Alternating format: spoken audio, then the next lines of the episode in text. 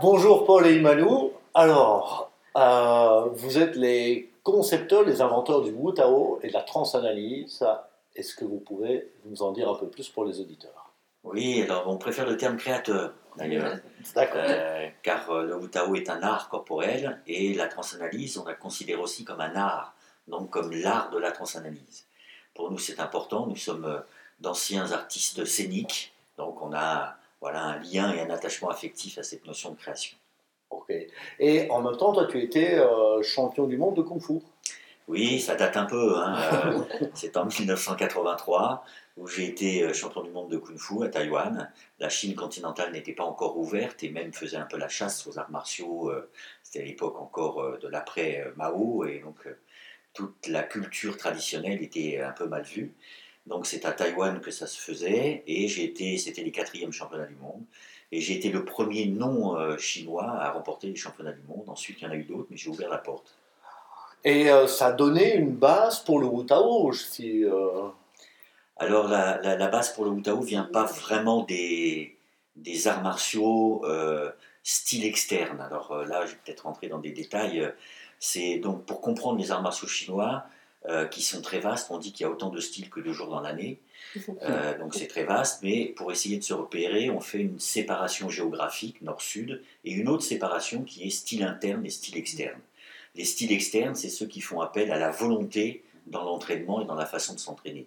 Les styles internes, c'est ceux qui font appel à l'intention. Le plus connu des styles internes, c'est le Tai Chi Chuan, c'est cette gestuelle très lente, euh, pratiquée dans les parcs, très fluide, et si- qui est donc plus d'influence taoïste. Donc cette partie-là des arts martiaux, effectivement, a nourri euh, euh, notre, euh, notre création qui est le Wu Tao. Alors toi, Emmanou, tu proviens de, de quelle filière la filière. Euh, moi, ça a été euh, euh, le théâtre, la danse, euh, le yoga. Euh, bien sûr, avec ma rencontre euh, aussi avec Paul, qui a été les arts martiaux, j'ai aussi euh, donc fait de l'interne et de l'externe aussi. Euh, voilà, et tout ça a été à, à participer euh, à, cette nourriture, cette création, cette euh, comment dire, euh, une, alchimie, qui, derrière, vous amenez, excuse-moi, vers une recherche aussi d'éveil. Oui, je- juste petite parenthèse, au niveau des arts martiaux, il est quand même 5e Dan et 6e. Ah, ouais, quand même, quoi. Voilà. accessoirement, on va dire, hein, c'est ça. Donc cette recherche d'éveil. Cette recherche d'éveil, bon, il y a quelque chose euh, qui est depuis, euh, je pense, euh, depuis très petite. hein, Il n'y a pas, bah, je peux vraiment le, le- le dire, le concevoir, parce que tout ce qui me rapportait, tout ce qui toute ma recherche a été vraiment sur cette essence-là, et que je l'ai trouvé, euh, que ce soit à travers l'art, c'est-à-dire l'art théâtral, simplement, sentir l'état, euh, ça a été quelque chose, ça a été aussi une rencontre. Euh, comment dirais-je, dans la rencontre aussi dans les arts martiaux. C'est Mhm. c'est- quelque chose qui bouge comme un fil de soie, qui, qui amène à une présence, qui révèle quelque chose, qui met un état. Tout de suite, l'état ressort. Qu'on a fait.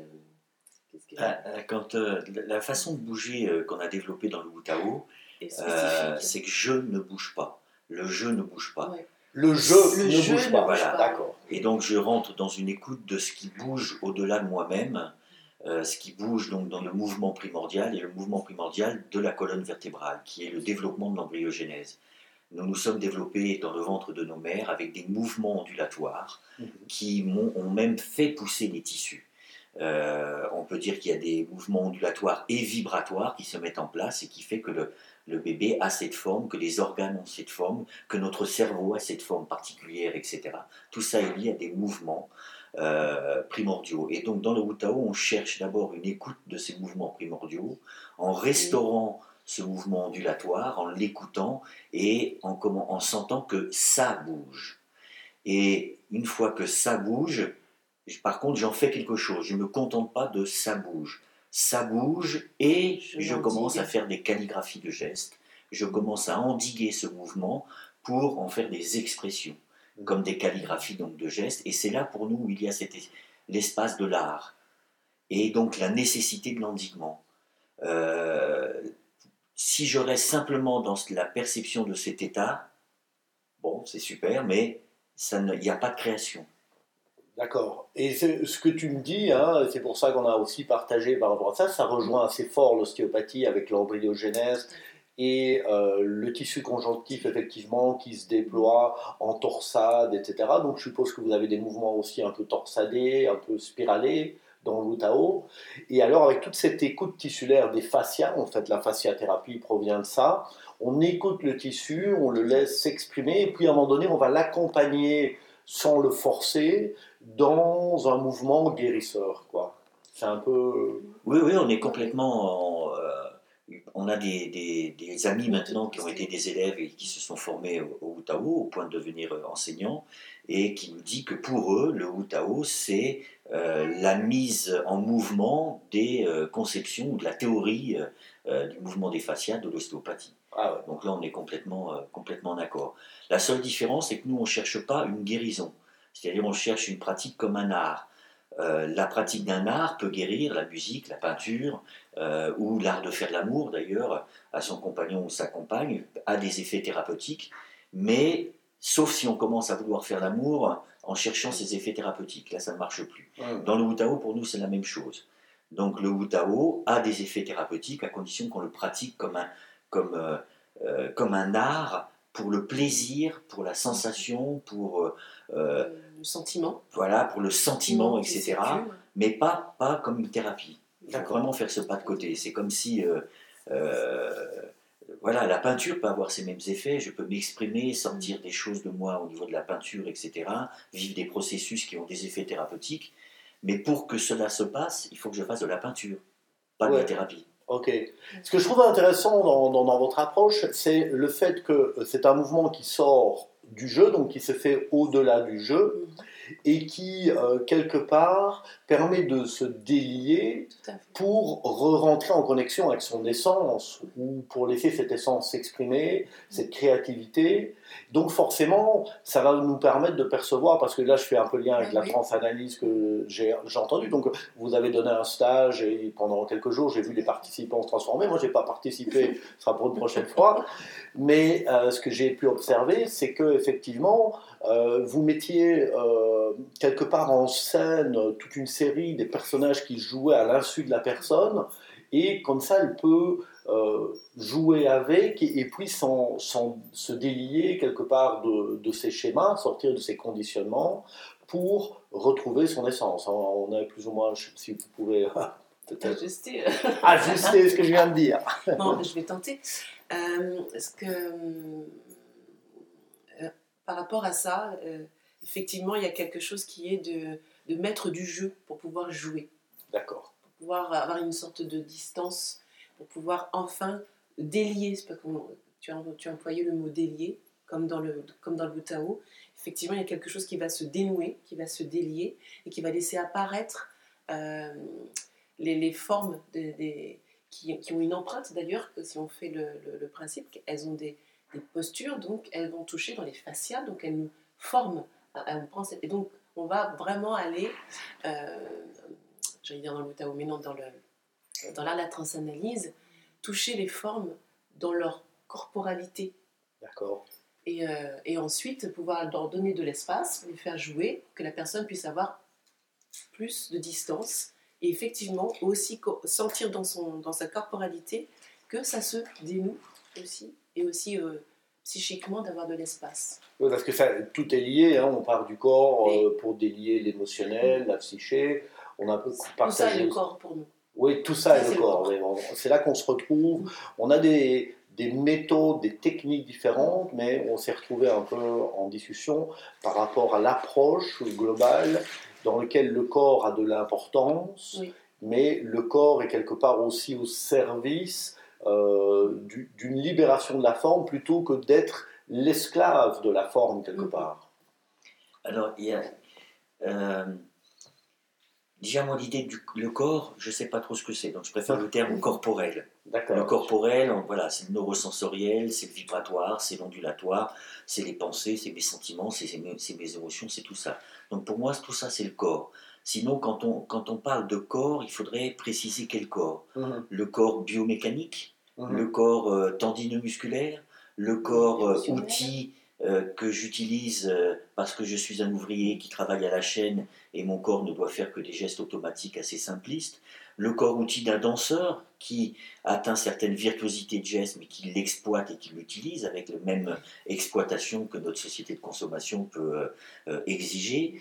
Donc euh, voilà, il y a quel, quel, quel est le rapport et qu'est-ce que c'est que le corps? Donc on préfère cette notion de corporel. Et donc ce corporel a des, a des imprégnations, des adaptations caractérielles Mhm. euh, absolument magnifiques, c'est-à-dire que nous sommes tous euh, magnifiquement névrosés. Euh, et ces adaptations sont à la fois des résiliences, puis certaines grincent un peu, puis certaines aujourd'hui ne sont plus d'actualité, et gênent et se reproduisent parce qu'elles ont des automatismes et elles sont là. Et donc elles impactent, elles imprègnent le corps dans une forme. Et là, il y a deux, deux façons de, de, de- de procéder. On a la façon où on défroisse, où on respire, où on fait de l'ostéopathie, où je médite, je pratique ma posture, où je fais du Tao ou de la danse et je prends conscience que mes épaules sont un peu tendues, donc je vais les relâcher, que ceci, cela, etc. Ça, c'est la voie dans le théâtre initiatique qui est la voie, ce qu'on appelle du neutre. C'est-à-dire, j'essaye de rendre mon corps le plus neutre possible et pas le plus criant, le plus euh, bruyant. On appelle ça du bruit. C'est-à-dire, quand quelqu'un vient, on entend, on voit le bruit de peut-être son, appré- son appréhension, sa peur qui, qui se manifeste dans, un, dans des épaules un peu levées et maintenues comme ça, au-delà de sa conscience, ou dans un bassin un peu basculé, ou dans un plexus un peu enfoncé en bas d'expire, etc., etc. Donc ça, c'est la voie euh, de pratique où, au fur et à mesure, on prend conscience et on essaye de relâcher toutes ces tensions.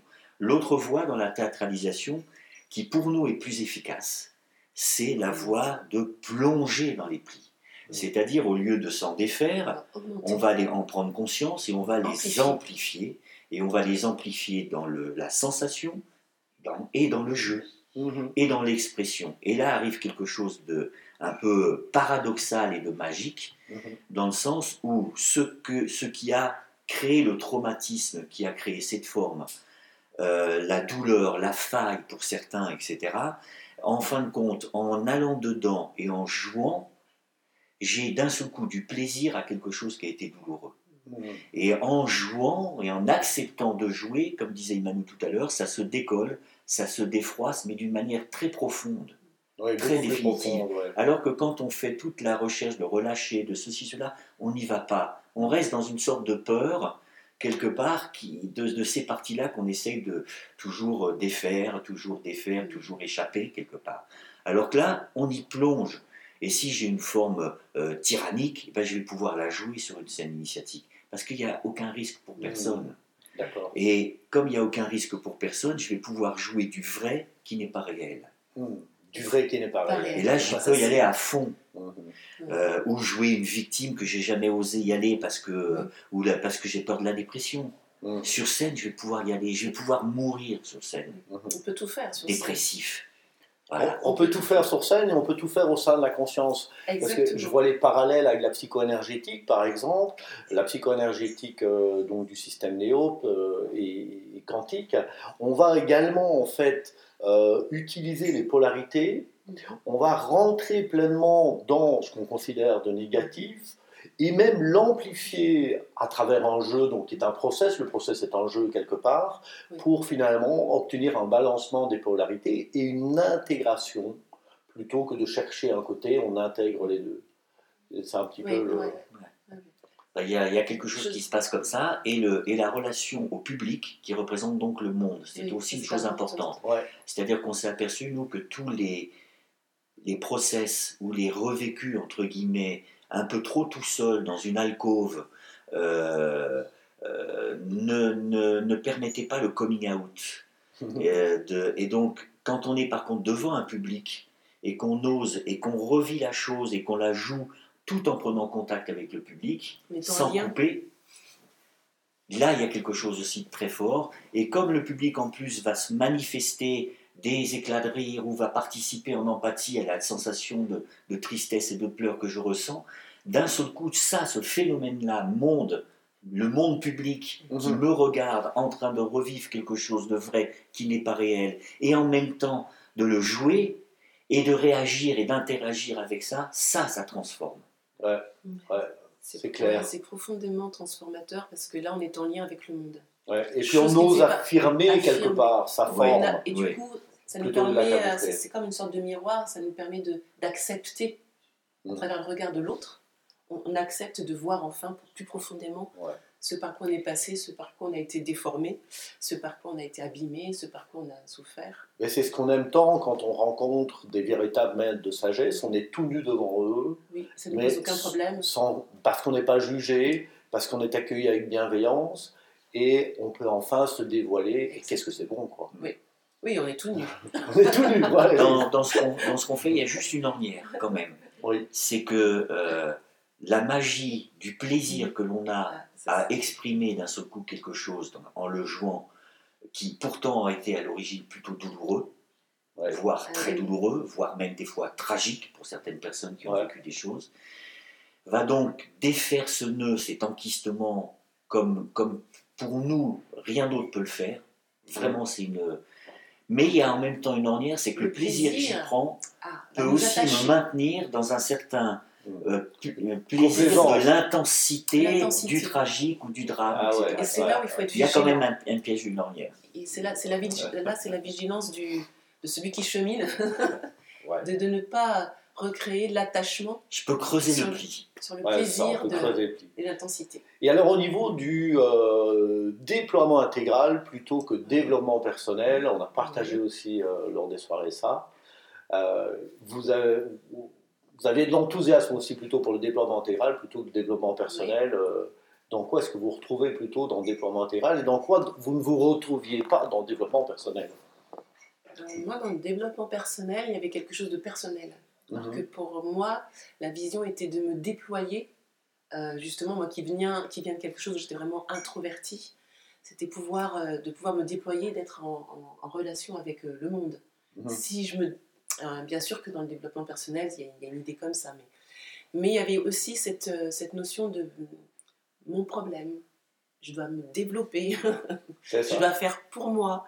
Et, et puis, je- et puis il y avait dedans une- quelque chose de pernicieux, c'est-à-dire que ce que j'ai pu rencontrer dans ces, dans ces courants-là, c'est que ça, ça, ne, ça permettait aussi à la partie de la, la forme égotique, même si elle avait souffert, d'exister plus de manière à se développer. Mm.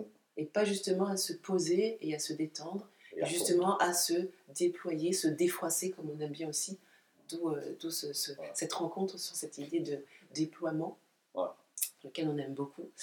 Euh, voilà, je dirais c'est c'est par là aussi où on est en accord. Bon, moi j'ai toujours un peu plus de mal à la parole. non, non, mais Je suis plus. euh, que dans l'intériorité du corps. Voilà. Et donc, euh, mais j'ai fait un grand chemin même par rapport à ça, qui était, j'étais pas du tout un être de parole. Je pouvais avoir beaucoup de choses intérieures. Ouais. Je pouvais passer du temps sans parler. C'est quelque chose qui était très très fort dans, dans ma façon d'être au monde. Et c'est quelque chose qui justement s'est déployé. Ah. Mais avec toujours une particularité, une couleur, euh, quelque chose qui est toujours là, mais je l'ai toujours gardé, mais qui s'est Expansé. Voilà. Euh, moi, j'ai été ravi euh, d'entendre d'entendre tes mots et donc déploiement intégral, puisqu'il y a pour moi deux choses. Il y a ce qu'a dit Manu, donc l'idée du déploiement, euh, du défroissage, du déploiement et de quelque chose qui, qui peut ne jamais s'arrêter. Euh, et puis la notion intégrale qui, euh, qui m'a beaucoup plu parce qu'elle résonne dans quelque chose déjà qu'on reprenait nous, euh, d'un maître japonais qui a créé le setai, qui est un art de soin, en fin de compte, au Japon, qui s'appelle Noguchi, qui a été entre autres le maître de Tsuda, qui a fait le mouvement régénérateur. D'accord. Euh, et donc lui parle à l'inverse donc de la parce que, la médecine japonaise a été influencée beaucoup par la médecine chinoise. Et donc dans la médecine chinoise, et on parle beaucoup de longévité. Et dans la quête chinoise, il y a beaucoup de la longévité. Et moi, j'étais pas à l'aise d'une manière personnelle par rapport à la longévité parce que je trouvais que chez les Chinois que je rencontrais et chez les personnes un peu mordues de ça, il y avait toujours une retenue qui, moi, en tant qu'artiste et en tant que Gaulois, euh, me convenait pas euh, et voire m'insupportait des fois. Euh, la retenue de son orgasme et de son éjaculation, parce que comme ça je vais pouvoir vivre longtemps, manger peu, la retenue dans ceci, cela. Pff, Voilà, moi je suis un Gaulois, j'ai une, j'ai une spiritualité gourmande. J'adore le terme. Voilà, je suis pas issu des terraries du désert ou euh, de ceci, cela. Bon, donc moi, euh, je croque dedans, j'ai un côté qui peut avoir ses excès aussi, hein, euh, et ses impasses. Ça, je, je le- je peux le voir aussi, mais j'ai cette nature-là, un peu, qu'on pourrait appeler le syndrome de Pardieu, qui on voit bien aussi des excès à un moment, donc faut, faut pas aller jusque-là, mais voilà, il y a quand même cette, cette, cette, cette- là, je suis un, je suis Cette un- impulsion, ce désir. bah, je suis un breton, je suis un celte, je suis un gaulois. Voilà, c'est- il y a- il y a ça.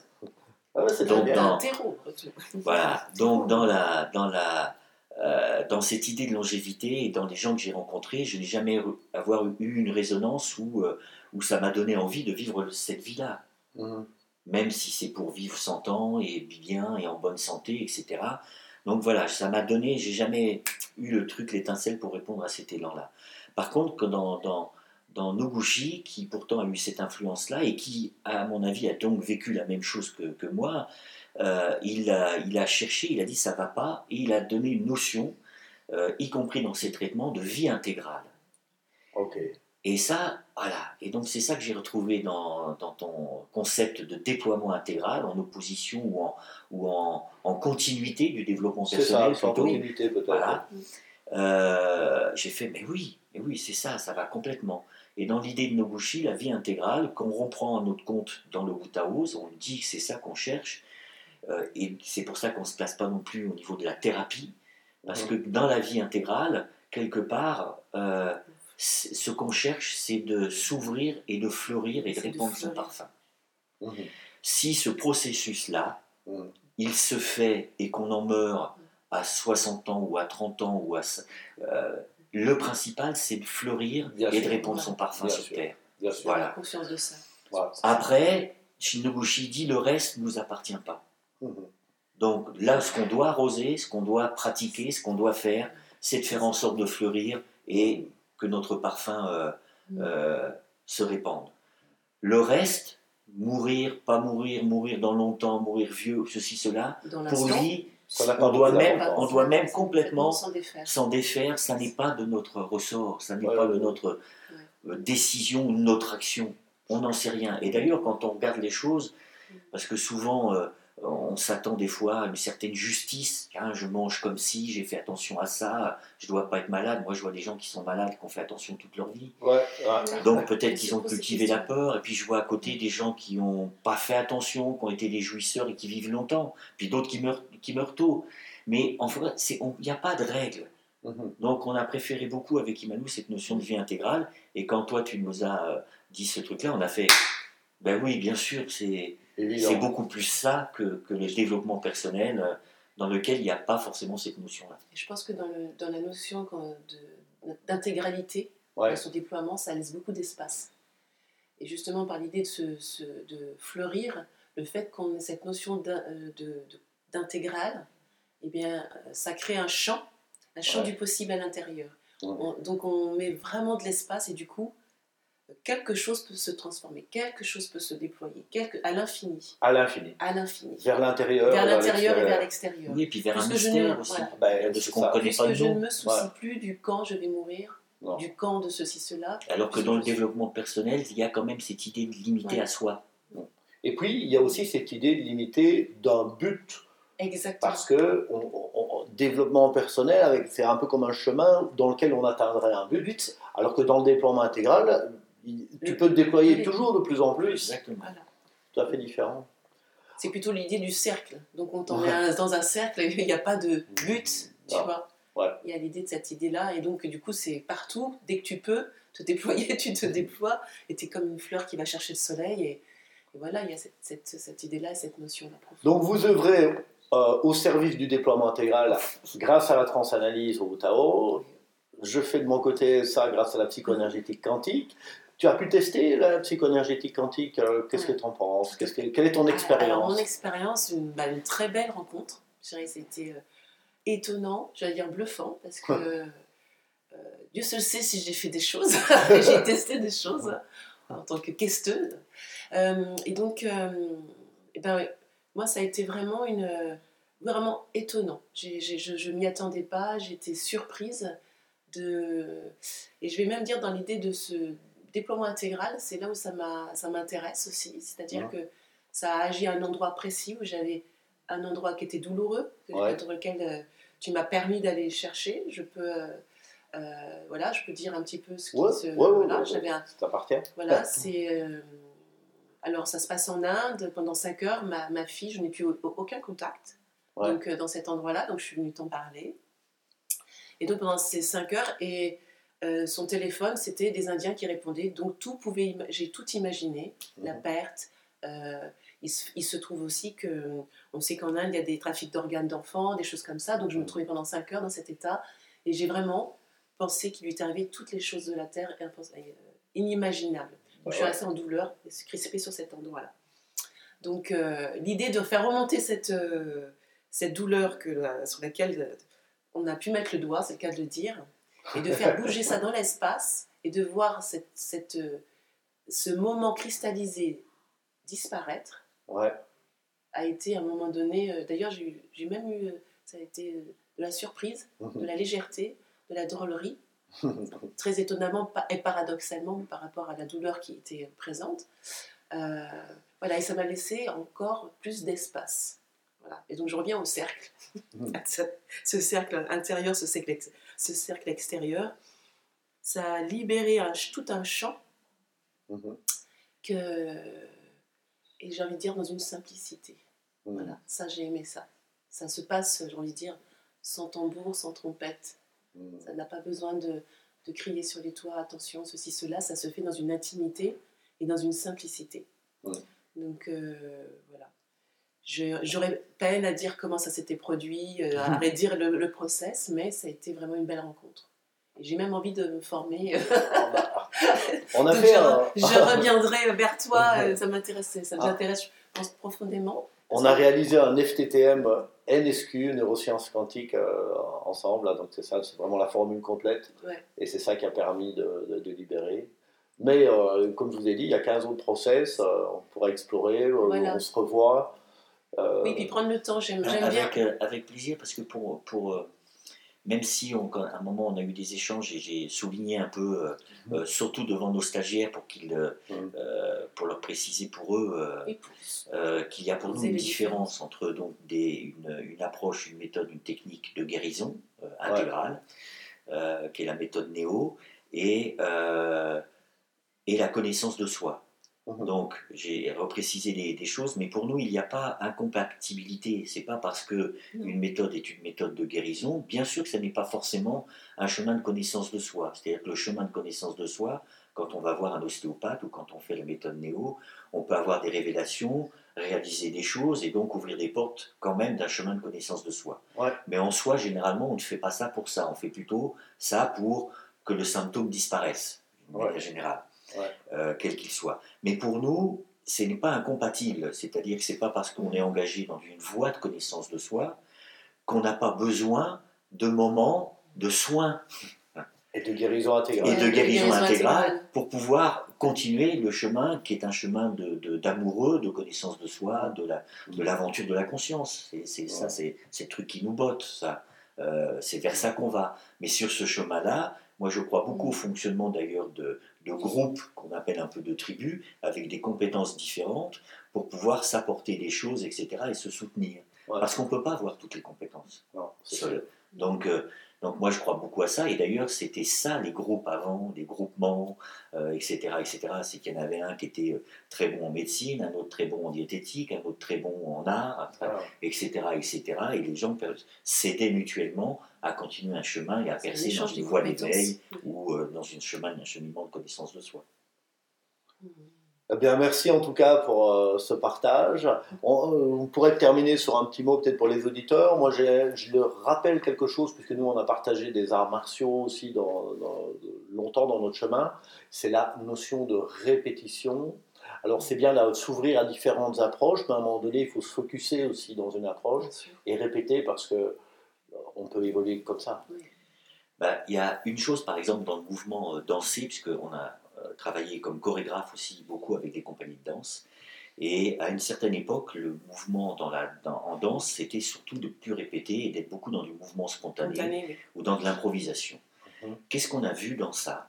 On a vu avec Imanu que les gens répétaient des choses et ne créaient plus, en fin de compte. D'accord. Et donc on s'est beaucoup interrogé avec Imanu là-dessus sur pourquoi On le mouvement naturel doit être appris. Mm.